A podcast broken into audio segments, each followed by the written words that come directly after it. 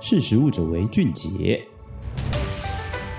Hello，各位听众，大家好，欢迎收听《识食五者为俊杰》，我是艾伦。一年一度的这个农历春节又要到来了，那我们今天就不谈什么其他的话题，那我们今天就在这个除夕当天跟大家聊聊，说在这个享用年菜的同时，如何就是营养均衡，然后健康不肥胖。每到这个农历春节啊，尤其是像今天这个除夕夜的时候，免不了会有一整桌子的年菜，然后在围炉的时候，很不自觉就是一直吃，一直吃，很好吃，一直吃，然后边聊天边吃，会超过这个每天摄取标准内的热量，然后在年节之后，然后可能就胖了一圈这样子，不仅是增加身体的负担，然后看起来人家会说，哎，你发福了这样，所以那我们要怎么样，就是避免这样的情况，然后同时又可以跟家人跟朋友在一起度过这个春节的期间，吃得开心又健康呢？首先是第一点，就是营养均衡，那就是在年节期间，你会面对一整桌满满的年菜，然后你常常不小心就会摄取过多，然后所以其实我这边可以跟大家说，要按照这个均衡饮食的原则来酌量摄取哦，就是每日可能都需要摄取的，像是全谷根茎类啊、豆蛋鱼肉类，然后蔬菜水果这些的。那我们就是在这个吃的时候要看一下有没有这一餐有没有都吃到我刚刚上面讲的这几种类别，就是每日必须的这个营养。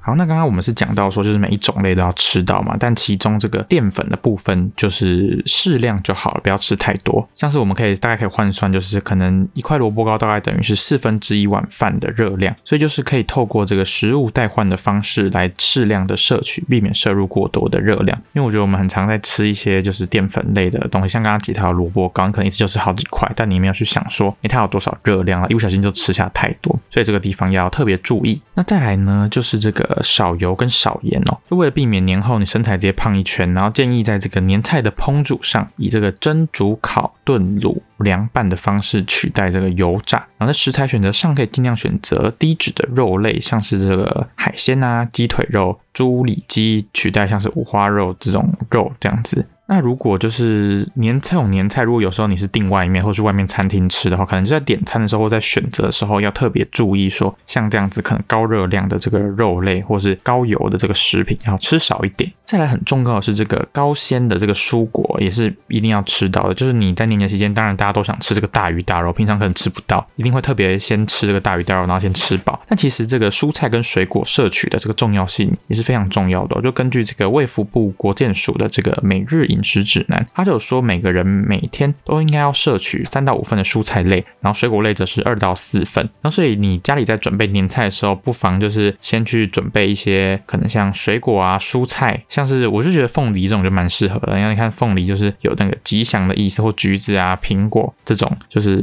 好吃，然后又有这个吉祥的意义在，然后又可以作为一个均衡饮食的选择。不然其实不知道大家自己以前会不会这样，如果你像我自己以前都是都只吃这些大。大鱼大肉比较少吃这些高纤蔬果，有时候吃到后来真的会肚子很不舒服，因为就是你这个缺少了这个高纤维的食物来促进这个肠胃道消化。所以在这边提醒大家，就是如果可以吃的、可以选或是可以挑的时候，除了这个大鱼大肉以外，不要忘记吃这个高纤的蔬果。好，那今天跟大家分享这个享用年菜，然后但是又兼顾这个健康不肥胖的这个原则。那在这边就也祝所有的听众新年快乐。那我们就是年后再见喽，拜拜。